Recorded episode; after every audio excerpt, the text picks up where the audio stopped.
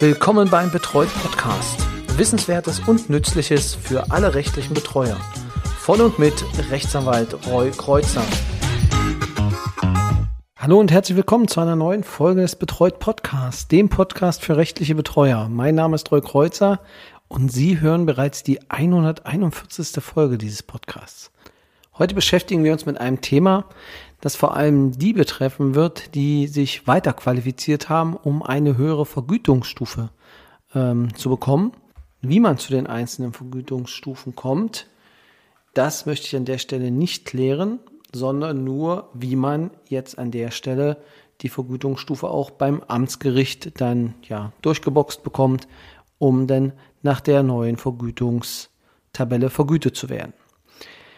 Das ist alles eigentlich gar kein Hindernis, allerdings scheint es dann doch unterschiedliche Ansichten zu geben und ich möchte hier meine wiedergeben anhand des Gesetzes und anhand des, äh, ja, der Gesetzesentwürfe beziehungsweise auch der entsprechenden ähm, Verfügungen oder dem Grundgedanken des Gesetzes.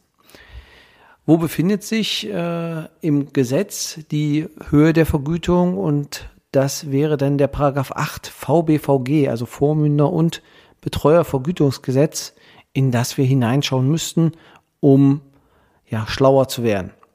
Und hier ist es dann der Absatz 3, der sagt, der Vorstand des am Sitz oder hilfsweise am Wohnsitz des beruflichen Betreuers zuständigen Amtsgerichts stellt auf Antrag des Betreuers nach dessen Registrierung fest, nach welcher Vergütungstabelle sich die von diesem zu beanspruchenden Vergütungen richten.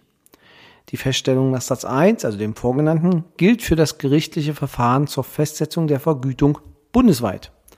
Sie kann auf Antrag des beruflichen Betreuers geändert werden, wenn dieser eine Änderung der Voraussetzung nach Absatz 2 nachweist. Also wenn es dann Vergütungstabelle A, B, C dann wäre, kann man das auch nochmal erneuern.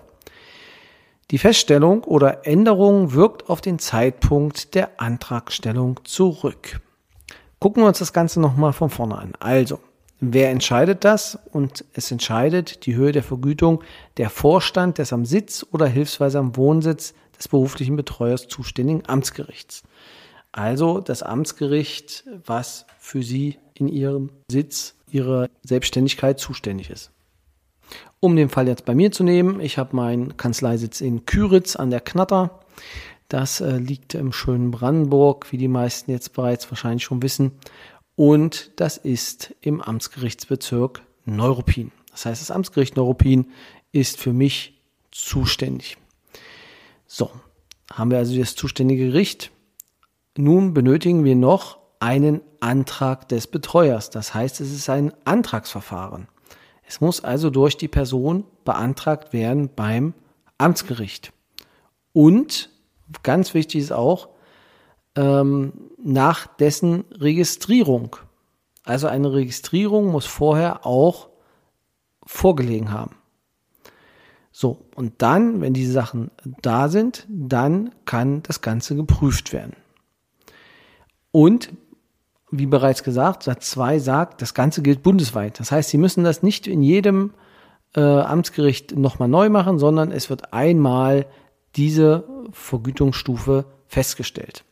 Und nun kann diese Feststellung natürlich auch geändert werden. Das heißt, wenn es eine Weiterentwicklung gab, also von Stufe A zu B und von B zu C, dann kann das natürlich auf Antrag wieder geändert werden. Und man muss allerdings dann die Dinge halt nachweisen, die man, die einen dazu befähigen, in der Vergütungstabelle C eingestuft zu werden. Das Hauptproblem, weshalb ich diesen Podcast mache, ist jetzt der Satz 4 des Absatz 3. Und zwar, die Feststellung oder Änderung wirkt auf den Zeitpunkt der Antragstellung zurück. Und das ist eigentlich aus meiner Sicht sehr eindeutig, was das bedeutet. Das heißt, mit ab dem Zeitpunkt, in dem die Person festgestellt bekommt, dass sie jetzt zum Beispiel in die Vergütungstabelle C einzuordnen ist, wirkt das Ganze auf den Antrag zurück,